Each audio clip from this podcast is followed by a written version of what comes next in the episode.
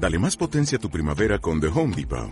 Obtén una potencia similar a la de la gasolina para podar, recortar y soplar con el sistema OnePlus de 18 voltios de Ryobi desde solo 89 dólares. Potencia para podar un tercio de un acre con una carga. Potencia para recortar el césped que dura hasta dos horas. Y fuerza de soplado de 110 millas por hora. Todo con una batería intercambiable. Llévate el sistema inalámbrico OnePlus de 18 voltios de Ryobi. Solo en The Home Depot. Haces más. Logras más. Estás escuchando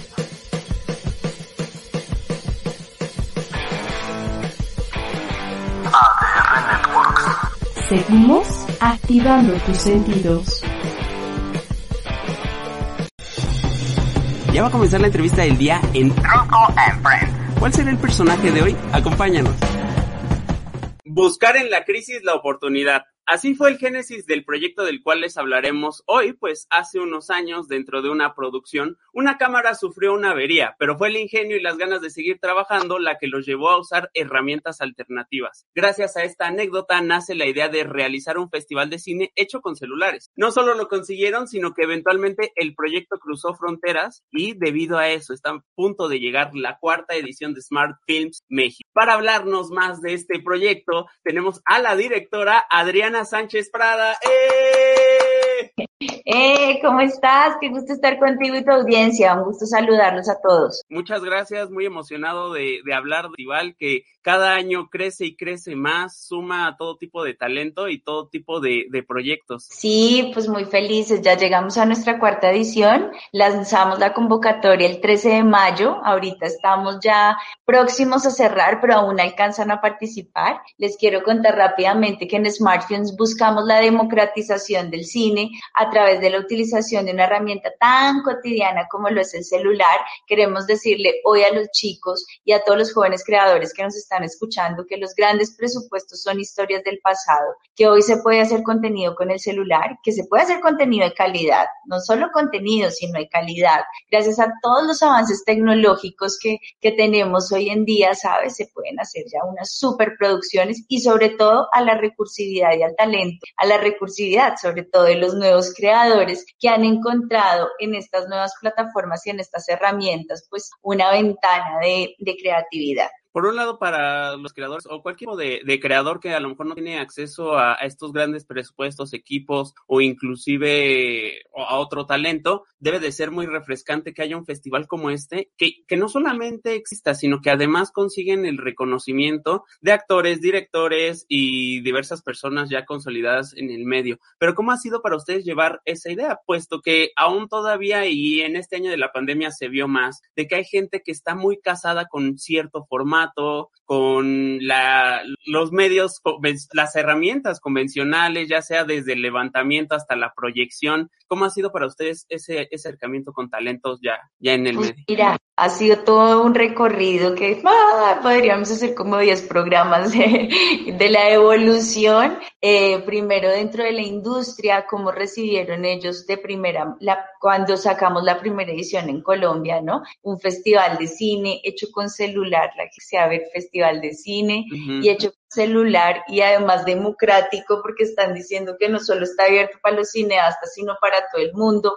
hasta, hasta para las personas en condición de discapacidad, que tenemos tipo de, de discapacidades nosotros en el pensamiento, que llegamos a ser más limitados de pensar que que pues que esta población no tiene las capacidades. Entonces hemos ido pasando por un sinfín de momentos que evidentemente te quiero decir algo, con la pandemia se reforzó que el audiovisual hoy llegó para quedarse, que las nuevas tecnologías y la digitalización también, y te voy a contar algo, esto lo, te lo va te lo va a reforzar con números. Imagínate que en el segundo año nuestro festival, bueno, un paréntesis, además de todo esto que les dije, es de corte completamente académico, uh -huh. porque nos dimos cuenta que a la gente la empoderábamos no solo diciéndole que ya tenía la herramienta en la mano para hacer cine y que ya y que ahora tenía una plataforma como Smartphones que premiaba ese cine, sino que nos dimos cuenta en todo este ejercicio que era completamente necesario capacitarlos, que la gente supiera okay. cómo utilizar el celular no solo para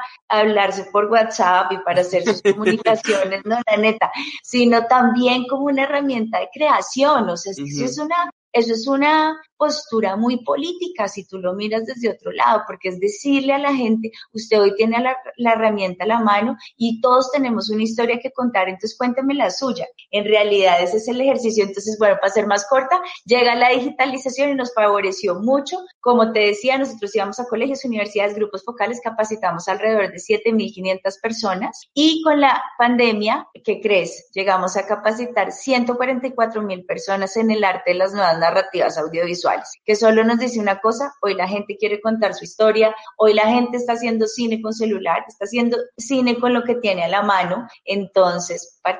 Y, y justamente cómo es el tema de el fondo y la forma, porque a veces se habla mucho de que la, la, forma y el fondo están separados. ¿Crees tú que si se tiene una buena historia independientemente de con qué se filme, la historia puede funcionar? Sí, yo creo que sí. Creo que el elemento con el que tú filmes es simplemente la herramienta que te va a permitir contar esa gran historia, pero creo que el público está ávido de grandes historias y no de malas historias contadas con grandes cámaras, ¿sabes?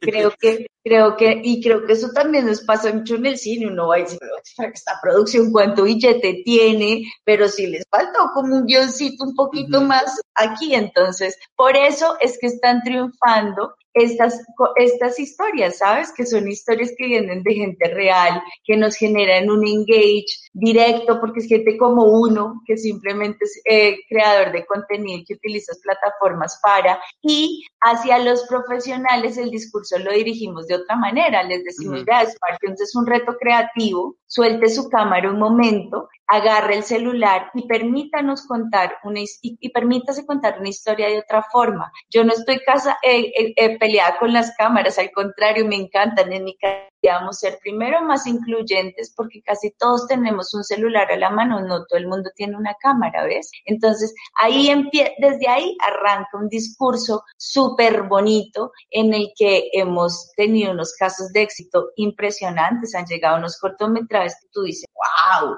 o sea, que te permiten vivir la misma experiencia que te permite eh, vivir una, una peli en el cine, que tú estás en el cine y estás viendo la peli y estás, wow, disfrutando la peli, pero en ningún momento, la historia, como tú lo dices, en ningún momento tú estás clavado en, oh, ¿con qué cámara habrán hecho esta producción? Oh, ¿qué, ¿qué, lente habrán utilizado para ese zoom? O sea, tú no estás clavado en eso, tú estás en la, en, en la, en la historia. Lo mismo sucede ya con películas que son hechas con, tu con el celular, o sea, ya permiten la misma, adentrarte de la misma forma en la historia, que se te olvide con qué herramienta fue hecha, porque se están haciendo cosas de gran calidad con el celular. Ok, pero por un lado, entonces, se has encontrado proyectos que te sumergen y causan esta experiencia inmersiva que lo hace cualquier película del cine, ¿no? Y aún con sus altos, altos presupuestos. Pero por otro lado, entonces, estos años, ¿te ha tocado ver historias que solamente pudieran haber sido narradas con un celular? Claro, claro porque es que el celular te permite otra narrativa audiovisual, te permite otro acercamiento, llegar de otra manera, donde de pronto con una cámara, por el formato que tiene la cámara, pues imposible.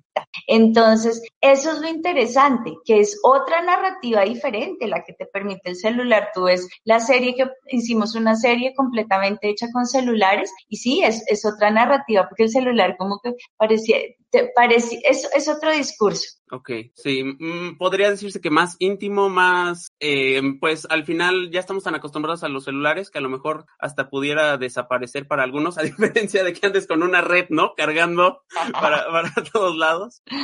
Pues no sé si mejores, si diferentes. No, creo que eso es lo que permiten las diferentes herramientas, ¿no? Creo que todas tienen algo, bueno, no sé si todas, pero la gran mayoría tienen elementos que podemos traer muy positivos y otras cosas que también definitivamente con una cámara seguro vamos a permitir un, un mejor acercamiento a eso que queremos. Pero en este caso en smartphones el ejercicio es jugarle esas nuevas narrativas y probar otras formas de contar historia con lo que tenemos a la mano. Adriana, ¿crees que ya estamos viviendo una especie de balance? Porque por un lado, lo pienso, por ejemplo, en plataformas como TikTok, donde de inicio era los bailes y algo chistosito y se, se subía, pero ahora nada más han buscado, se ha buscado el TikTok como un pretexto para un nuevo formato de no solamente contar historias, sino informar y ya sabes que en un minuto, aun cuando el formato es distinto, sí, sigue siendo eh, ya, ya un contenido mucho más rico. ¿Crees tú que en este sentido estamos ya viviendo en esa época donde ya hay como un balance entre el amateur y lo profesional y es que salen estas nuevas propuestas más? Pues sí, pues lo que pasa es que creo que hoy al amateur se le están abriendo puertas en el que se le dice que si tiene una pasión puede llevar a cabo esa pasión. Simplemente creo que es eso. Hay muchos amateurs que de pronto no pudieron, no tuvieron la posibilidad de estudiar cine fue porque no tuvieron plata ¿no? No lo sabemos, no solo no que no tuvieran ganas. Entonces, al tú abrir la plataforma, al empoderar a esa persona que tiene la pasión a que lo haga realidad, pues hasta ellos mismos se quedan, se quedan sorprendidos del talento que tienen. Es que de verdad hay unas historias re bonitas en Smartphones. Imagínate que en la categoría aficionado, en el 2019, llegó una historia de un chico eh, que vivía en el campo en Colombia, no tenía celular, entonces él cuenta toda la historia en una entrevista que a mí me parecía de escucharlo. Él decía, no, yo sin celular, nadie me quería prestar el celular, porque imagínate un mes pedir, un mes, ¿quién le va a pedir, prestar el celular? Pues nadie, si uno toda la vida ya la tienes en este aparato. Y entonces hasta que un compañero del colegio le dijo, ay, bueno, si ya dejé de molestar, todos los días yo le voy a prestar el celular tres horas saliendo del colegio, de acabando se tiene que hasta mi casa y me lo entrega. Y él, sí, sí, sí, una, de una, una, pues, qué bien, vive en el campo. No, entonces el mantinía, hacía los muñequitos, es trabajo impresionante, luego te invito a verlo. Y, y él hacía, tejía, él mismo hizo todo el arte, grababa, hacía el stop motion, YouTube, devolvía el celular. Se demoró no sé cuántos meses en la producción, pero la prensa colombiana lo nominó como el próximo Tim Burton de Colombia. Imagínate a un aficionado que de verdad no sabía que tenía tanto talento hasta que se atrevió a salirse del, ay, yo profesional, eso seguro no lo puedo hacer y dijo, bueno, hagámosle a ver qué pasa y mira lo que pasó, hoy trabaja en la industria de Colombia. Qué increíble, qué gran historia, creo que eso es, y gracias por compartirla, porque creo que en muchos sentidos ese es el, el corazón del festival, e, esa historia resume, resume. Es ese, ese, eso es lo que nosotros somos, nosotros queremos que ustedes utilicen estas nuevas herramientas para ustedes y no solo participar en el festival, te quiero decir algo, el audiovisual lo llegó para quedarse. Por ejemplo, en la pandemia nos dimos cuenta que, por ejemplo, los emprendedores, muchos tuvieron que migrar a otras plataformas digitales para poder seguir llevando sus productos y sus servicios. Y esas plataformas digitales se vuelven insuficientes cuando no empezamos a hacer contenido que le gusta al usuario,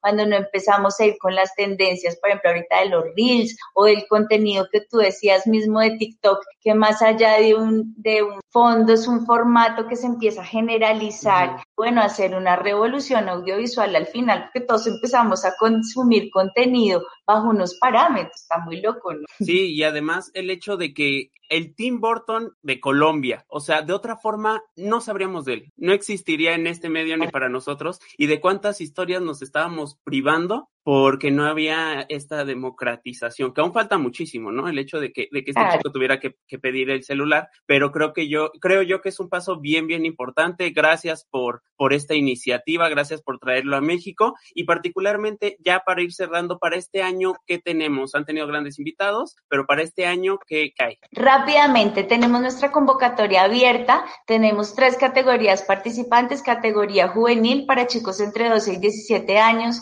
que empiezan a tener como esa inclinación y que quieren explorar una plataforma como Smart Films, ahí tienen el festival, premio 50 mil pesos en lista de deseo, cortometraje no mayor a 5 minutos de duración, tenemos la categoría aficionado para todos los apasionados del cine, que, que ya hemos venido hablando de ustedes, mayores de 18 años, una historia no mayor a 5 minutos y 50 mil pesos en efectivo. Y para los profesionales es este reto creativo que suelten sus cámaras, un cortometraje no mayor a 7 minutos y y el premio son 100 mil pesos y, y, recordarte que todos estos premios los acompañamos de premios en especie porque nos encanta es que sus cortometrajes lleguen a otros lados, no que se queden solo en el festival, que obvio ahí tienen la premier mundial y alcanzan unas visualizaciones geniales, pero si buscamos que salgan de ahí a explorar Canal 11, TNT, por ejemplo, en Canal 11 pasan los cortometrajes ganadores y no solo de los profesionales, también de los amateurs, también de los juveniles.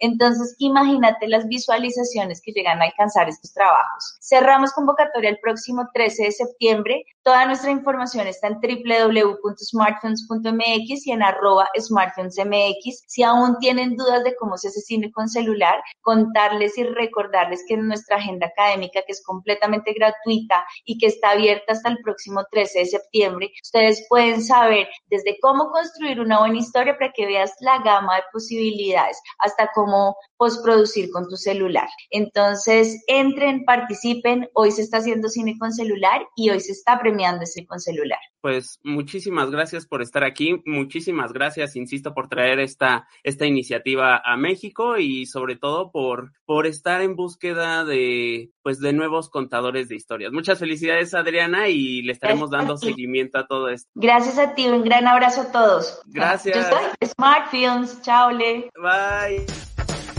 Vamos a una pausa, pero no te muevas, que aún hay más de Drusco and Friends.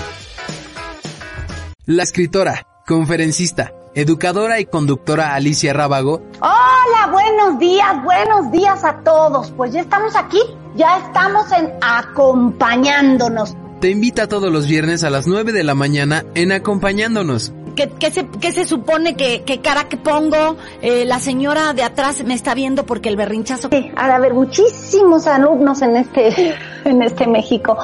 Un espacio dedicado a la educación, la familia, los hijos y la transformación. ¿Cómo formar hijos felices? Ah, claro, hijos varones felices. El tapete y nos, y nos hace sentir extraños y nos ha hecho fluir todas las emociones. Hoy es un tema muy actual, se habla de inteligencia emocional, se habla mucho de la logoterapia. Tú estudiabas o de cuando tú eras niño o de cuando eh, a lo mejor...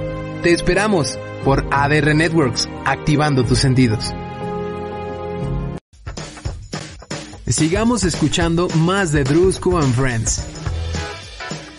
Fue en marzo del 2019 cuando fundó en sociedad Cinema Planeta, Festival Internacional de Cine y Medio, Ambi Medio Ambiente de México, con el cual se busca dirigir nuestras miradas hacia el cual consideran un tema fundamental, la organización social. Este evento llega a su treceava edición con una programación que promete acercarnos a otras realidades, pero sobre todo a la propia. Para darnos más detalles, tenemos hoy en Drusco and Friends al director de este festival, Gustavo M. Ballesté. ¡Eh!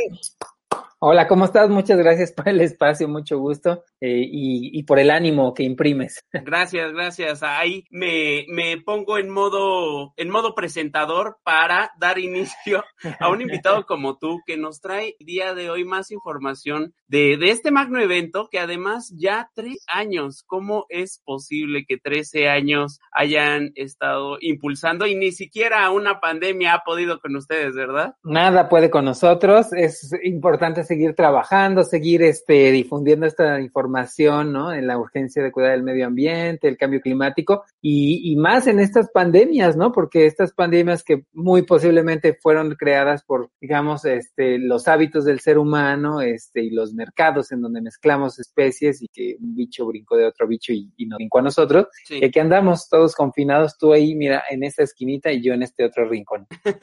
Cada uno desde su esquina o desde su rincón, creo que, ¿crees que puede ser un cambio? Para, pues mira, para esto? yo creo que sí, o sea, eh, me parece que eso, o sea, que nos, tanto tú como nosotros tenemos que mantenernos trabajando, ¿no? Y, y, y, continuar esta labor de comunicación que hacemos, este, y no ha sido la excepción para Cinema Planeta en esta decimotercera edición, porque eh, hemos preparado un festival que ahora será tanto eh, presencial como virtual y entonces eso también significa que nos pueden ver de todo México y este y en Cuernavaca los que asistan al cine Morelos, pero finalmente la idea es seguir eh, difundiendo los documentales, este, las películas que hablan sobre temáticas importantes como las del, las del, las del medio. Y justamente se me hace interesante porque si bien sucede presenciales en Cuernavaca, ahora pasan a un modelo híbrido. Gustavo, esto es algo que veían venir y, y cuál ha sido logísticamente la mayor diferencia al pasar este modelo híbrido que va a ser presencial y en línea. Sí,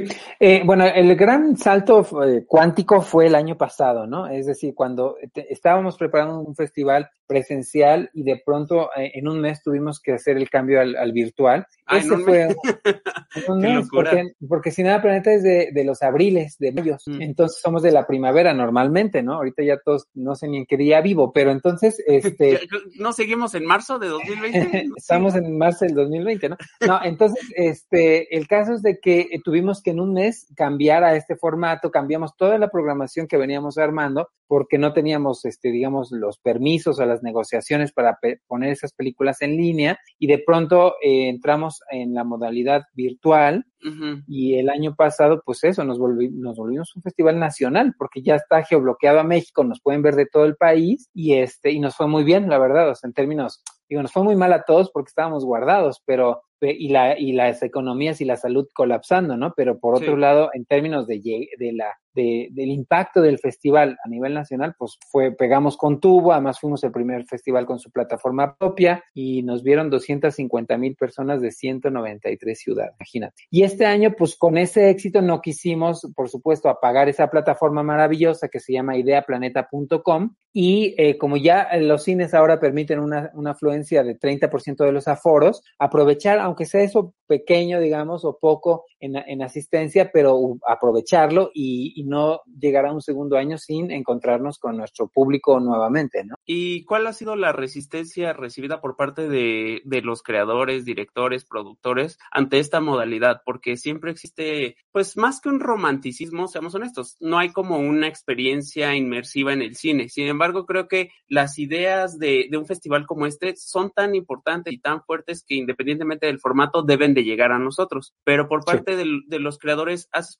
encontrado resistencia que, a que sea en línea? No, bueno, no tanta porque los realizadores sienten que siguen queriendo que sus películas se vean y no se queden guardadas. Y muchas películas en estos dos últimos, bueno, digamos ya sí, casi dos, dos años por decir algo, o sea, del 2019 eh, 2020, esas producciones no se vieron como se tenían que haber visto. Y los realizadores y, productores están con muchas ganas de que esas películas salgan a la luz más, ¿no? O sea, que, todo el trabajo que le pusieron ahí se, se digamos, se, se difunda, ¿no? Eh, entonces, la mayoría sí, sí están como con deseosos de que suceda y que se vea ampliamente. Por otro lado, hay algunos que sí tienen planes eh, de un estreno comercial o un estreno en centros culturales o diferentes planes que tiene cada uno. Y por ejemplo, algunos no nos han eh, permitido poner la, plata, en la, en la película en la plataforma, ¿no? Nos pidieron, está bien en el presencial, pero no, esta no me la suban a la página, ¿no? A ideaplaneta.com. Entonces, haz de cuenta que del universo de películas que tenemos, son como unas 45 eh, que tendremos este, en línea,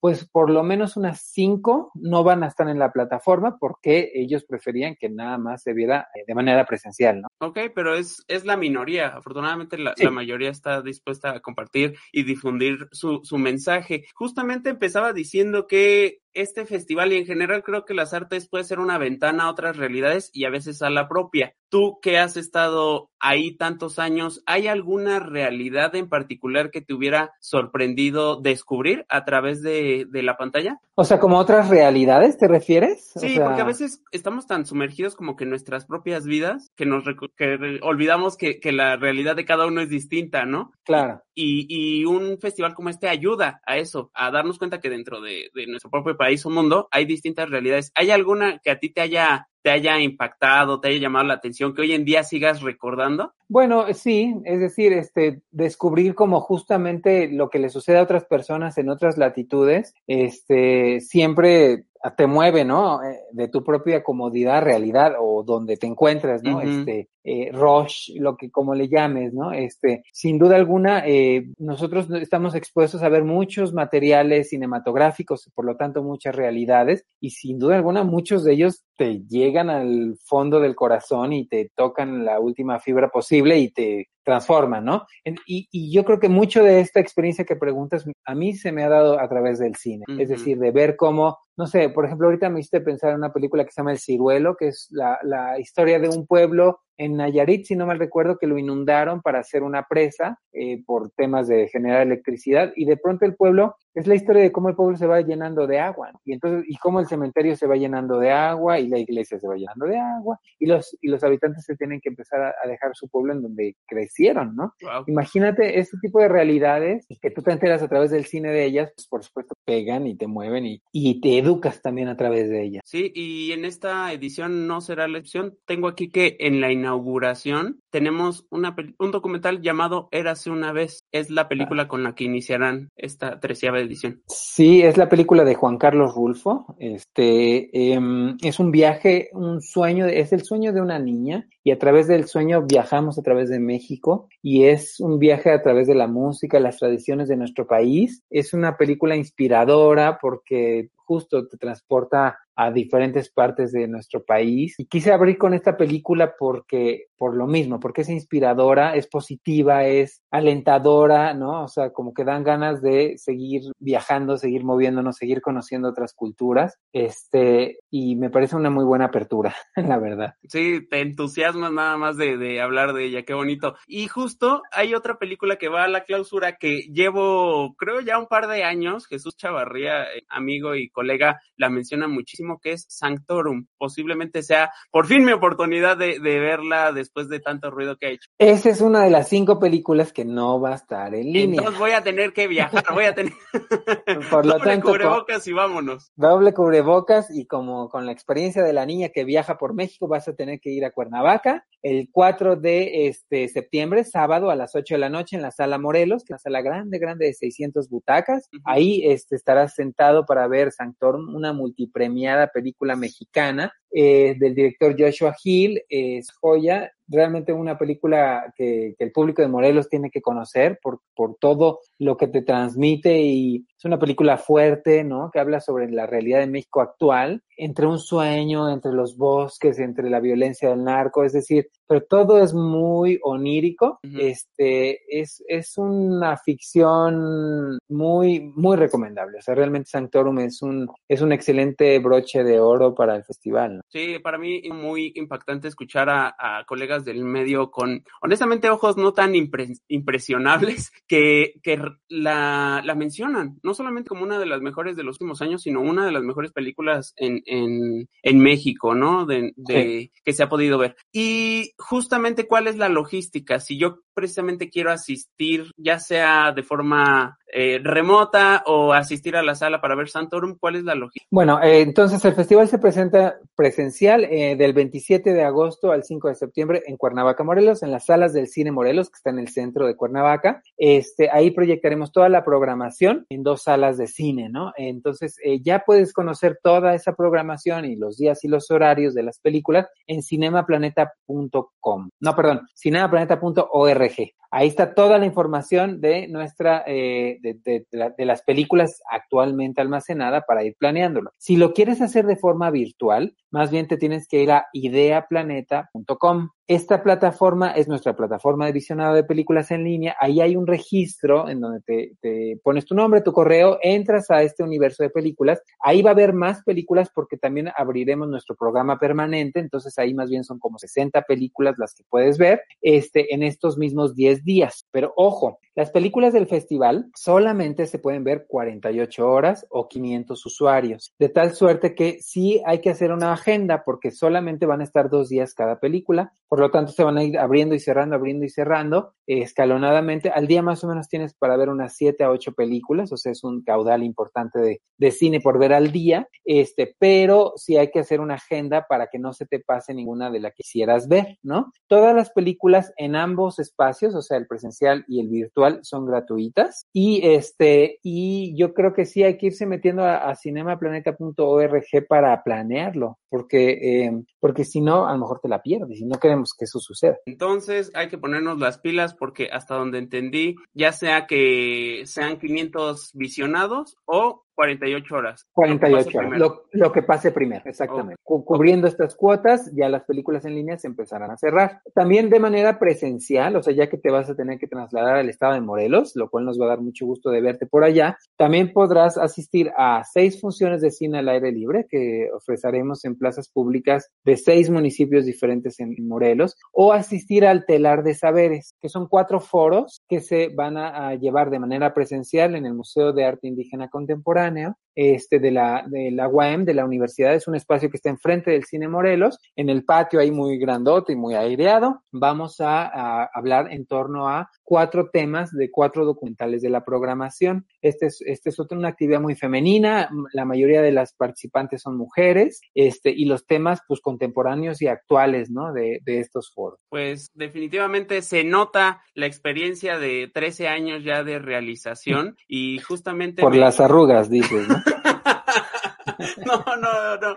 Por, por, bueno, sí, no. La verdad es que por la programación y por todas las actividades que engloban al festival, que creo yo que es un poco de lo que se ha perdido. Por una parte, como bien señalaste, sí ha sido una época bien difícil en diversos temas, pero qué emocionante es, no sé cómo lo veas tú, Gustavo, el hecho de que algo que quizás se veía tan lejano como que el festival pasara a ser nacional, ahora sea una, una realidad, ¿no? Sí, sí, sí, o sea, imagínate, ese fue un brinco cuántico, o sea, de pronto llegamos a todos los rincones de México a través de la tecnología. Eh, los temas que tratamos nosotros entre medio ambiente, este, las organi la organización social y civil, la defensa del territorio, el agua, la alimentación, la salud, etcétera, eh, son temas tan urgentes y necesarios e importantes que sí es importante que este festival permanezca siendo nacional. Entonces hay que aprovechar la tecnología, hay que visitar al festival, informarse también a través de todas las redes sociales que tenemos, que todos somos, eh, nos encuentran por arroba Cinema Planeta, donde actualizamos toda la información del festival constantemente y pues eso, estar conectados, estar comunicados, estar organizados nos permitirá enfrentar mejor crisis como la sanitaria o la climática que se cierne sobre nosotros. Oye, ¿y tú que has sido tan cercano a temas sociales y a temas reales? ¿Crees tú que nos avecinan unos años de arte y pandemia? Sí, sí, se nos avecinan, se nos avecinan. ¿Sabes por qué? Porque no, en la medida que de alguna manera, este, no, la gente no se esté vacunando por falta de vacunas o porque no quieran, permite que un virus como este siga eh, viajando de, de organismo en organismo y eso permite mutaciones y las mutaciones son las variantes que, que no permiten, o sea, hace que como que vayamos otra vez hacia atrás.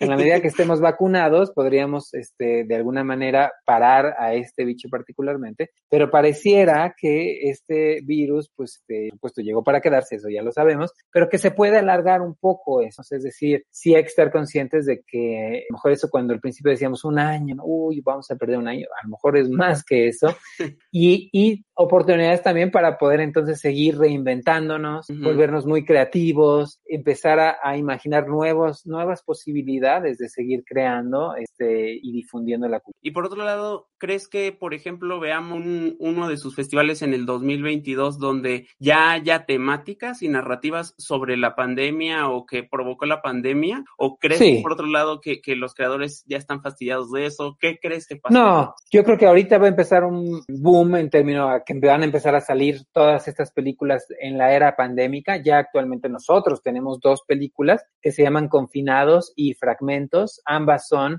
visiones de gente confinada. Este, entonces, este tipo de expresión, o sea, la, el ser humano eh, es, es artístico eh, por naturaleza y, y, necesita expresarse a través del arte, ¿no? Entonces, esto va a detonar ahorita en que el próximo año vamos a ver muchos más trabajos este, que tengan esta temática, ficciones, películas, este, por supuesto, de zombies y virus, este, que pele pelearán ahí en lugar de King Kong y Godzilla, etcétera, etcétera. Este, pero sí, vamos a ver más temas de estos, lo cual, bueno, hay mucho cine más que vendrá y nos seguirá enseñando nuestra realidad. ¿no? Seguramente que sí. ¿Algo más que quieras decir, Gustavo? Muy, muy agradable la charla, algo que quieras señalar sobre esta edición o sobre que cuidemos el planeta, porque es agobiante pensar que cosas que decían que iban a pasar en 50 años, ya en las noticias ya. dicen, no, el cambio climático ya está ya, en 20 años ya, ya se acabó esto, ¿no? En 20 años ya ni vas a estar aquí para contarlo, ¿no?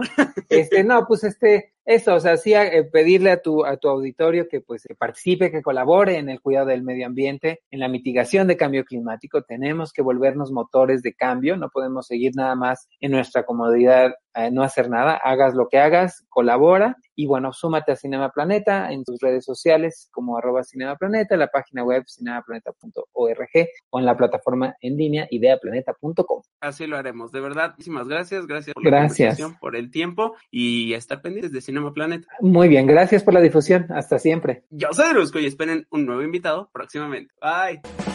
Te esperamos la próxima semana en and Friends. Más entrevistas, más dinámicas y mucha, mucha diversión. Estás escuchando